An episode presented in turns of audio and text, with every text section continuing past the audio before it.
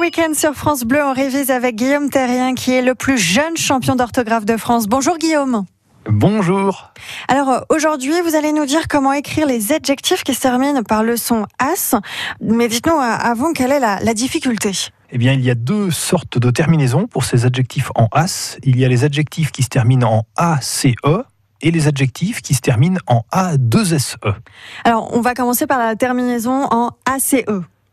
Alors, parmi les adjectifs en ACE, on trouve euh, par exemple fugace, ça Mhm. signifie euh, passager, éphémère. On a aussi loquace, ça veut dire bavard. On trouve évidemment efficace. On a l'adjectif salace aussi. Salace, c'est obscène, hein, des blagues salaces. Mhm. Sagace, on peut citer aussi perspicace. Euh, et on peut rapprocher d'ailleurs ces deux mots, sagace et perspicace, qui signifient clairvoyant. On peut citer encore pugnace, et on prononce gna d'ailleurs, pugnace. Et euh, je dirais en dernier vorace. Voilà. Donc ce sont des, des adjectifs qui ont pour point commun de venir du latin et qui en latin ont tous la terminaison ax aquis.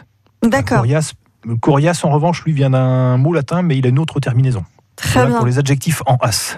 Ok. Euh, et pour euh, les adjectifs qui se terminent en A2SE Alors, les, adjec- les adjectifs en A2SE, eux, ceux-là sont presque tous construits à partir d'un autre adjectif auquel on adjoint le suffixe as, A2SE. Alors, par exemple, il y a ceux qui viennent des couleurs. Donc, il y a- marron, marronasse. Mhm.